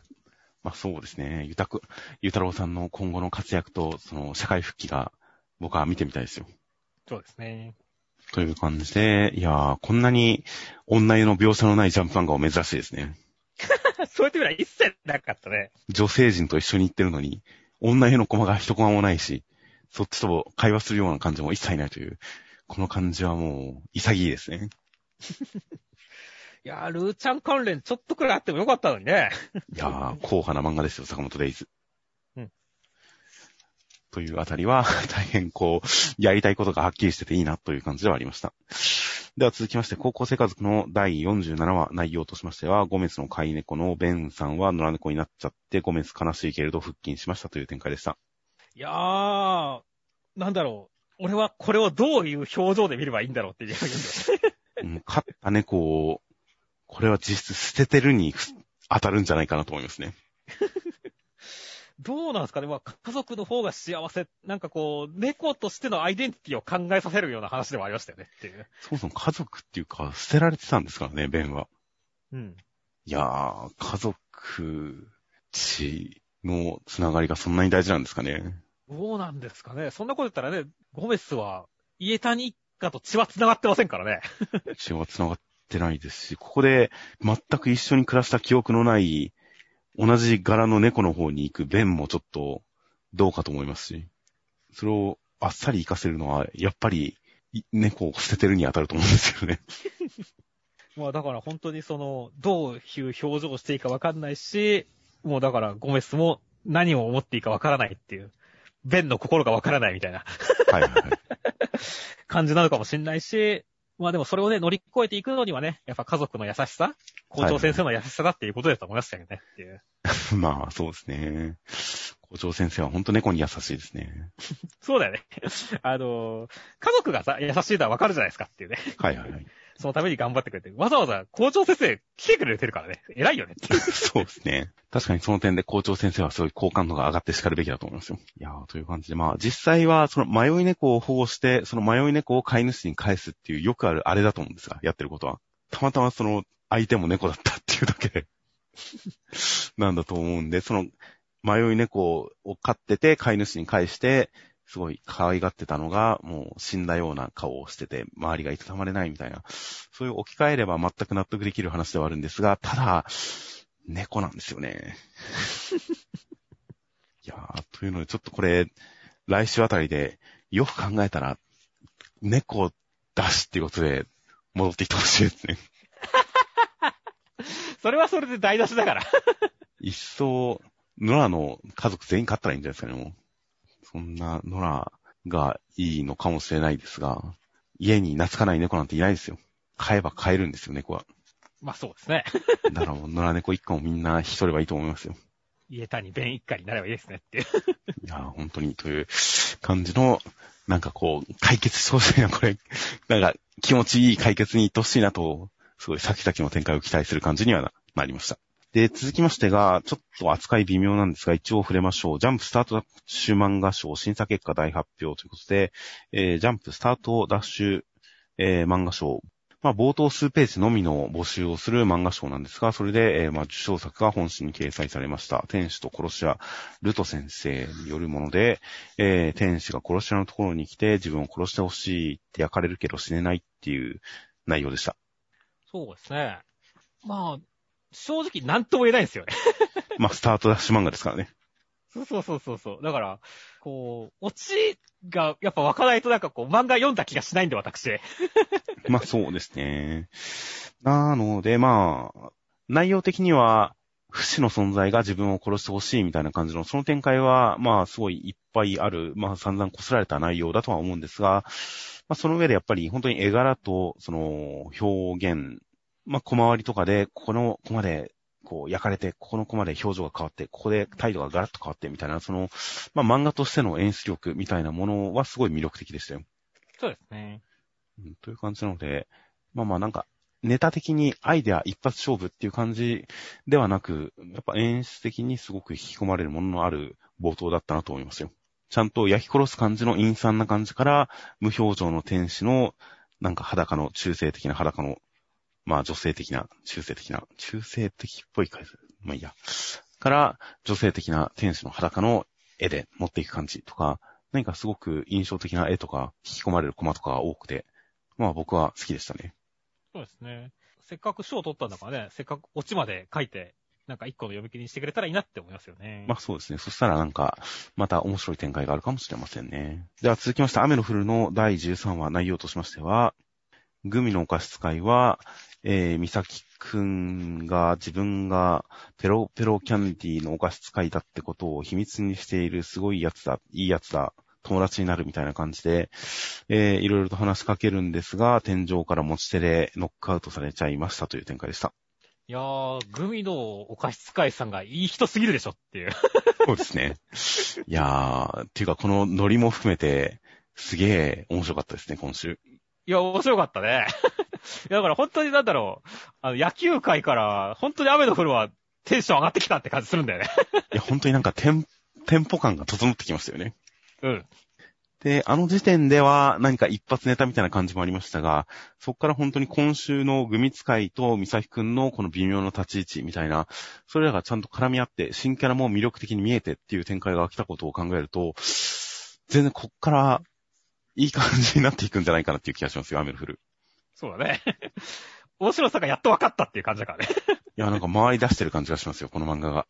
うん。いやー、それにしてもな、こんなに優しい人をさ、お菓子使いというだけで迫害する世界はやっぱ許せねえなって思ったよねっていう。まあ、迫害されてたんですよね、きっと。今実際どういう迫害が行われたのかよくわかんないですけどね。そうだね。入江先輩は普通にみんなになんか、憧れられてますしね。うん。ルセットに入れば いいんじゃないですかね、みんな。どうなんでしょうね。まあまあまあ、その前にやっぱいろいろあったんですよ。きっとこの組使いの人もこんな優しいね、心根が歪んでしまうくらいのっていうね。まあそうですね。きっと一人一人にいろんなドラマがあるんだと思いますよ。いやー、というところってね、なかなか、こう、意外な展開になってきたし、倒され方もこの棒で倒されて、このまま、じゃあ私持ち手のお菓子使いになるかもしれないっていう、このおとぼけ感は、これも整ってきたよね。そうですね。あと、ここは結構この自己言及でバランスが取れてる感じはすごくありますよ。うんうんそうだねこれ。自己言及がなかったら、また持ち手かよって思っちゃいそうですからね、読んでる方が。思うね、確かに。それを、あの、ちゃんと自分で言ってくれてるから、ある種それをネタとして成立させてる感じがあって、そこはうまいなと思いましたよ。いやー、だからこれがね、ほんと、美咲くんがやったことになればね、美咲くんのこの面目も保たれたしねっていう。そうですね。きっとルセットの新技ですよ、これが。うん。天井から棒っていうのが。うん。また、謎の、実は、美咲もお菓子使えないんじゃないかみたいな謎の、あれが出そうだねっていう。それかもしくは、本当に持ち手のお菓子使いって言われるかもしれないね。ああ、いいですね。三崎くん実は持ち手のお菓子使いっていう。いやー、その展開は見てみたいですよ。見てみたいですね。という感じなので、まあ、役者が揃っていたこの展開、果たして、入江さんの側とか、どうなっていくのかは大変楽しみです。では続きまして、あやかしトライアングルの第53話、内容としましては、まつりくんはスーちゃんの家にお泊まりして、もうこのまま女の方がいいのかもみたいなことを言い出したんで、スーちゃんが色仕掛けですという展開でした。いやー、結局、あの、しょ、夏りくんの男までの正体はばらさなかったっていう感じになっちゃいましたね。まあそうですね。いやー、まあね、ちょっと残念ではあるけれども、まあ、これに関してはね、あの、またバレた時の、あれを期待しましょうって感じですよね。まあ、そうですね。まあもう一段階のバラシ展開が、こう、温存されたというのは、まあ楽しみとして期待しておくことにしましょう。そうですね。そして、まあね、誘惑してっていう感じではありますけどね、もう、この祭り来てっていうのはもう、この今までの前科を考えればね、もう完全に誘ってますからね。前科というかまあ、常にそういう感じですけどね、すずちゃんは。そうだね。だから、例えばなんか、一般の少年漫画だとこれがなんかちょっと、いや、そういう意味じゃなくてみたいな展開とか何か透かしっていう可能性もあるけどね、もうすーちゃんだったらもう直接的な意味だよねっていう、まあそうですね。謎の信頼感があるよ。かつ、白金も今回は弟くんが引きつけてくれてますからね。そうだね。いや、頑張れ姉ちゃんっていう感じですから。それは期待に応えるしかないですね。そうだね。弟の分は頑張ってくれって感じですからね。本当に、ここまでお膳立ての整うシチュエーションはなかなかないですからね。うん。ただ、まつりちゃんが女だっていうだけで。いやー、男に戻りたくしてあげるわよっていう展開 ですから、大いいんですよ、これでって。そうですね。まつりくん。だからここで、男に戻るまでそういうことはしないっていう風にことなのかもしれませんしね。あー、すごい生殺しだね。そしてどういう展開になるのか、まあ、どのくらいダークネスを醸し出すのか楽しみですよ。でそうですね。本当に読めないからね、全く。まあそうですね。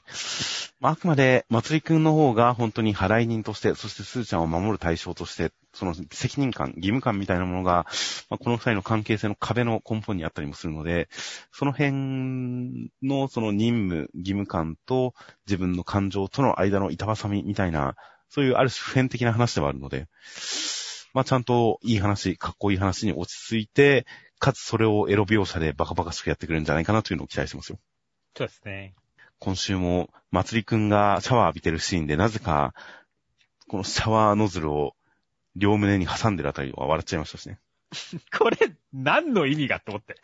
全くわかんないですが、もしかしたら、世の胸の大きい女性はみんなシャワーをこうやって浴びてるのかもしれませんよ。マジで？男には想像のできない利便性があるのかもしれませんよ、これには。はあ。まあまあ、これは笑いましたよ。うん、そうですね。まあ、バカバカしさ、本当にひたすら流していく感じのエロバカバカしい感じっていうのも、まあ、来週大変期待してます。はい。では、えー最後に目次コメントとしましては、えー、こち亀の秋元さん、お待たせいたしました。日暮巡査が5年ぶりの登場です。日暮探しは過去でした。笑い。ということでした。いや、はい。まあまあ、相変わらず、いつものテンションになってますよ、コメントも。まあそうですね。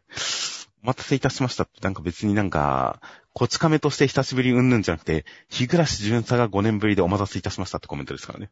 そうそうそう。まるでいつ、毎週連載してるかのようなコメントだって思ったからね。そうですね。普通に連載中でも日暮会ではこのコメント書いただろうなっていうコメントですね。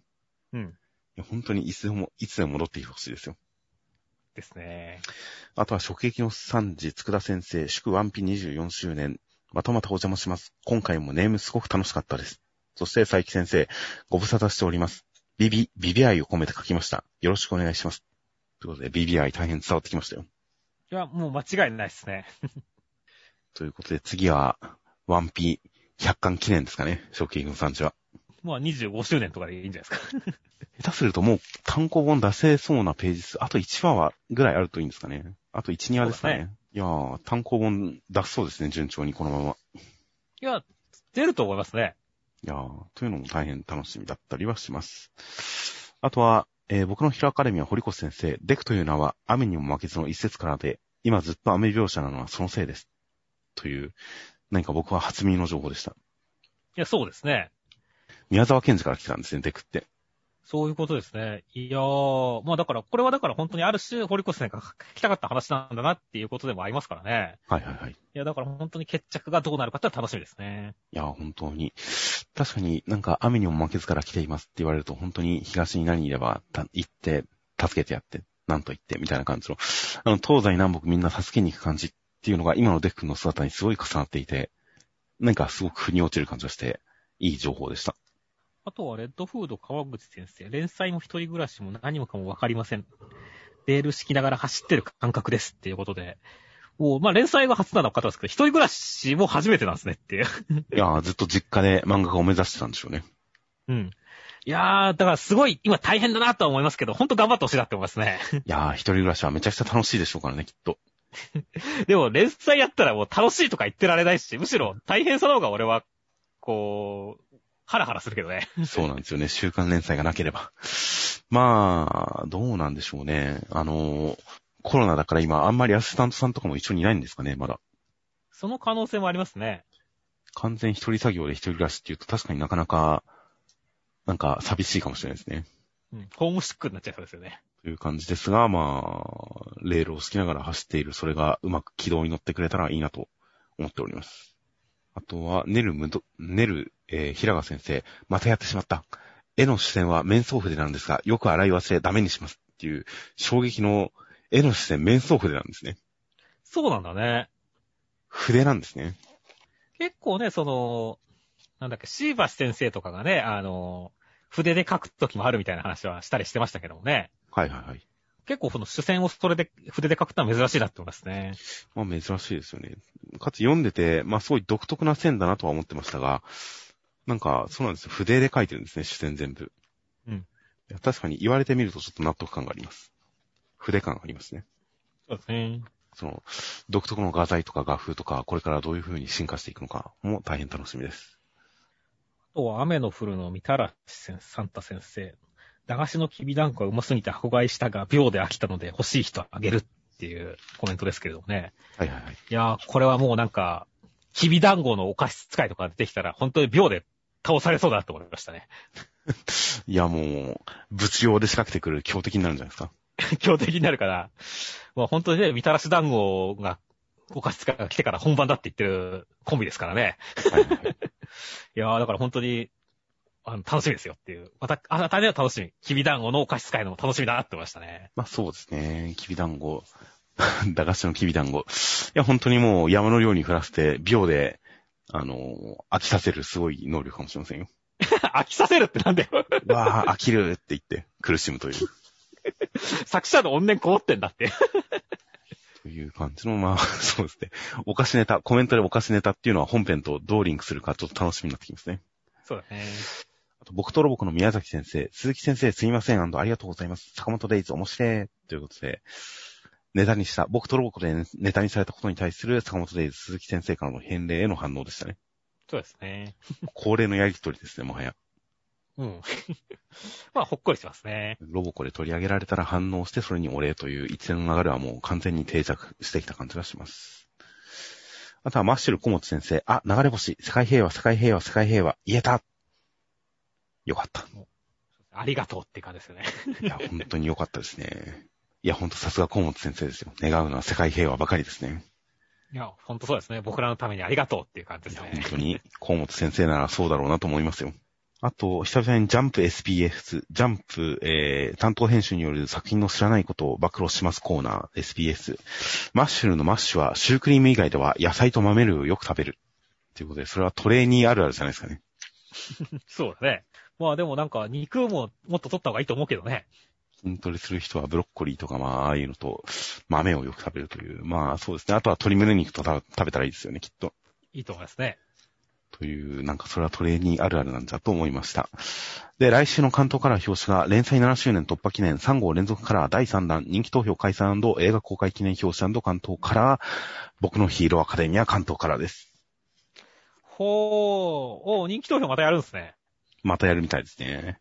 まあね、結果が分かった後にまたね、その上位10人とかくらいのね、あの、かっこいい表紙とか書いてくれるでしょうからね、その辺も楽しみですよね。はいはいはい。果たしてどのくらい変動があるのか。いやー、大変楽しみです。あとはセンターカラーが話題フット実写ドラマ化懇願センターカラー高校生家族。いいですね。実写ドラマ化してほしいですね。そんなロボコのアニメ化希望みたいなさ。いやー、お父さんはキャスティングするとしたら誰になるか難しいところがありますね。いや、難しいところで、やっぱゴメスはどうするんですかねって。ゴメスはもう CG じゃないですか。ああ、でもちゃんとなんかこう、実際の猫使ってもいい気がするけどね、あの、ソフトバンクの CM のお父さん形式でみたいな。ああ、ゴメスだけ原作の作画でそこにいてほしいですけどね。それは確かに、それありかもしれませんね。なんて言って。あとは人気炸裂、炸裂、炸裂、新展開超好評記念センターからアンデッドアンラック。ということで、炸裂、炸裂、炸裂だそうです。おお。まあまあね、ここもね、今、すごい盛り上がってるところですからね。はいはいはい。センターから大変楽しみです。あとは、えー読み切りが、約束のネバーランド生誕5周年記念。終わった漫画の生誕5周年っていうのも、なかなかあれですね。そうですね。シライデミズコンビが送る最新 SF アクション読み切りセンターから49ページ DC3。世界一名われている JC の前に現れたのは？ということだそうです。ほう、でもなんか絵柄、ちょっと面白い感じになってるんでね。そうですね。確かに。特に男の子の方は何でしょうね。ちょっと変わった感じですね。そうそうそう。だからちょっとどんな話になるかは楽しみですね。まあ、そうですね。SF 大変楽しみです。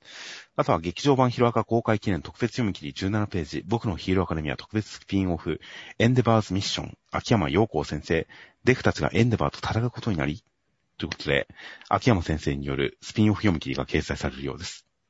おまあなんか本編のあそこのね、サイドキックやった時の、あれみたいな感じなんですかね。まあ、そうですね。あとは劇場版ヒロアカにつながるどっかなんじゃないですかね。エピソード的には。なるほどね。という感じで、あとは、ついに、ジュース回戦が待望の連載再開のようです。海遊平定のため、はかりの元へ向かう虎杖だかという、ついにはかりさんが登場するかもしれませんね。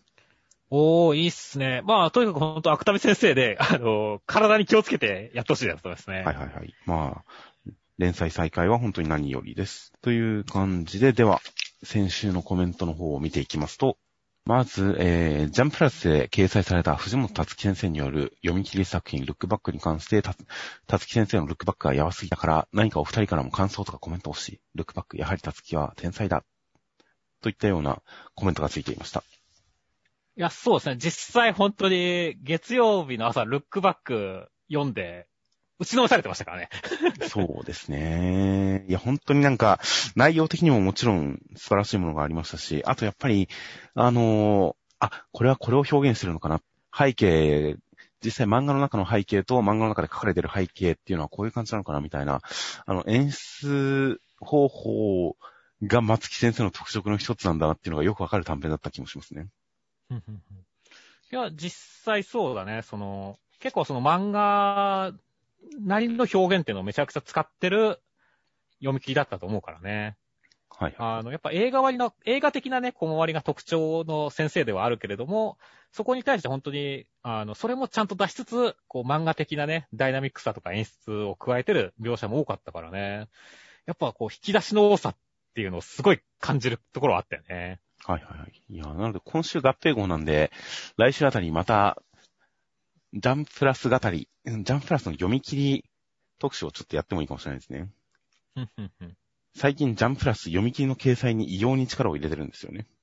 そうだね。もう毎日、ほぼ毎日読み切りを掲載してるんで、もう、ここ直近1ヶ月2ヶ月で本当に何十本という読み切りが掲載されていて、まあやっぱり金銭に触れるものも結構あったりするんで、で、その読み切りは全て一応まだ読めたりもするので、この読み切りを読んでほしいな、みたいなのをちょっと取り上げてみてもいいかもしれません。というあたりちょっと来週やろうかなという感じではあります。あとは、えー、青の箱、あの、津田先輩が着てきたワンピースに関して、僕が一つながり、一つなぎの代表だって言ったことに関して、えー、少年にとってこの世の全てだからなって書いてましたね。いや、まあまあまあ、そうですね。いやもうほんと、千夏先輩のワンピースに、この世の全てを置いてきた感じはありますよね。いやーロマンですな。本当にもう、あれが、あれが、あのーみんなが求めるワンピースだって言われても納得ですよ。ですね。あとは、ドクターストーンが、独創の世界みんなドライすぎて血縁の話出てくると違和感があるっていうコメントがあったんですが、かなり根本のところに千空くんの親子話があった気がするんですけどね。そうだね。あのーそこがやっぱり、いまあ一番の軸だし、今回のね、サイさんとかに対してもやっぱり、ある程度、流水くんがね、知り合いであるとかね、能力を知ってるっていうのがあった方がテンポが良くなるし、まあそこにドラマ性も生まれるからね、あの、いい采配だったとは思うけどね。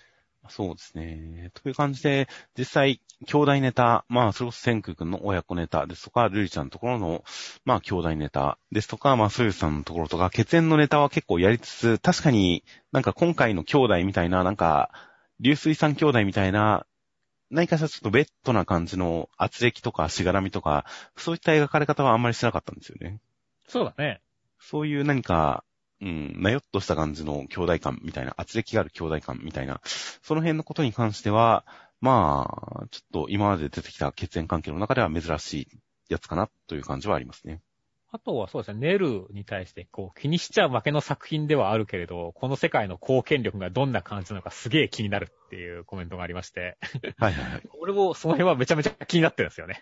いやー、きっとあの、徳川の末裔みたいな人が保護してくれてるんじゃないですか。あー、そうだね。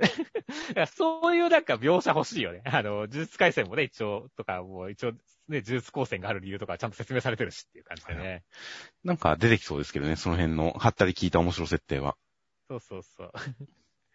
で、あの、まあ、他のコメントでこういう世界観の漫画昔はよくあったと思うけれどっていう感じでね。はい、まあそういう漫画もね確かに多かったけど、ちゃんとそれも何かしらの理由はあったからね。なん、例えばなんか今思い浮かびますか？え、一応、なんだろう、ちゃんと世界でガンダムが大ヒットしてるから G 剣っていうのが生まれたりとかさ。はいはい。あの、一応、なんだろう、まあ、元からその、なんだろう、あの、今回はだってさ、あの、ネルに関しては、武芸っていうものが世界的に広まってるっていう世界観とかじゃないわけじゃないですか。結構現代の中にいて、得意なか感じであるみたいな雰囲気じゃないですか。まあ、あまり人には知られてない感じみたいですね。そうそうそう。一応だからそこに秘匿されてる理由とかさ、一応何かしらのハったりは、どの漫画も聞かせてたじゃないですか。はいはいはい。そういったところは、もう、だからネルは期待し、なんかね、こう、一個ね、さっき言った通りびっくりさせてくれたいなって思いますよね。いやーなんか昭和とかの漫画は本当に学内で本当に殺し合いみたいな決闘があってもおかしくないイメージがあったりして、今具体的な作品名が浮かばないから言えなかったんですが、そういうのをと言ってるのかなともちょっと思ったんですけどね。ああ、そっちか。うーん、ちょっと俺も具体例が全然出てこないんだよな。一応でも男男塾だってな、あの、一応男を育てるっていう名目はあるしな。いや、武術だ。今回の高校だって武術家を育てるためっていう名目がありますから。うんうんうん似あれはでたようなもんですよもちゃんと、そう、枝島平八がさ、あの、男が足りねえから男を育てるんだっていうさ、ちょ世界に対するカウンターだ、主軸だっていう名目があるわけじゃないですか。はいはいはい。だから今回もだからもしか、まあね、そういった武芸とは、カウン、なんか世界に対するカウンターであるみたいな塾長が出てきてくれたら、もう俺も納得しますよっていう。ああ、まあその辺、確かにその辺はこれから何かあるんでしょうね、きっと。うん。という感じで、まあまあ本当に時代ごとにいろいろと暴力の扱いとか、まあとんでもの設定の扱いとか難しくなってくるところはあるとは思うんで、ネルがどういうふうに解決するかはこれから楽しみなところですよ。そうですね。あとは、アンデッド・アンラックで、この世界のクリスマスってかなり怪しいけどなっていうようなコメントがあって、実際、クリスマス、なんか今まで描写ありましたっけね？ないよね。というか、12月24日とは言及されてるけど、クリスマスっていう単語がそもそも出てきてないからね。まあ、出てきてないですしね。神が実在しますしね、この世界。そうだね。だから、まあもしかしたらなんか、その、スプリングが終わった次の日に神様生まれてくるかもしれないよね。そうですね。神の誕生と関わってる可能性はありますよね、確かに。うん。うん。うん。という、なんとなくクリスマスどうなんだろうな、ふわっという感じでスルーはしていましたが、改めてコメントで指摘されると確かに神様と関わってるってことを考えると、ちょっとなんか怪しいぞっていう感じはしてきますね。そうですね。えっ、と、あとは、えっ、と、破壊神マグちゃんのコメントに対してね、やっぱりナプタークさんで大盛り上がりだったからね。はい。あの、今週の MVP とかね、能力でもない、ただの叫びが刺さるのも熱いっていう、ね、本当に熱いコメントがあったよねっていう。はいはい。まあ実際ね、そのナプタークさんの固有の能力というよりかはね、ほんと復活してからの積み重ねでね、得たもので、あの、ミツカさんに一撃食らわせるっていう展開は本当に、あの、少年漫画的というかね、あの、胸が熱くなる展開だったよね。まあ、そうですね。まあ、あの声自体にはやっぱ、ナプタークさんの能力が乗っかってたんだろうなとか思いますけど。うん。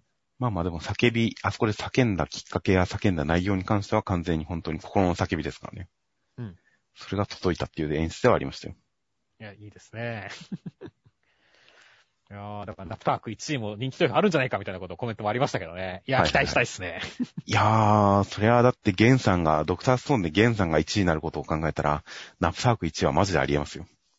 あり得るね。というわけで人気投票楽しみですね、結果が。はいはいはい。あと先週のコメント返しのところで、そのドクターストーンの人気投票、まあ、クラレさんの方が稲垣先生たちよりも、ボイス先生たちよりも、順位が上だってことに関して、えー、まあ、クラレさん、まあまあ、いろんなところで見るし、本も書いてるし、みたいな話に関して、爆弾とか毒ガスの作り方を本に載せてた頃からクラレさんは好きだった。本は有害と指定されてた。っていうコメントがあって、僕はそれ知らなかったですね。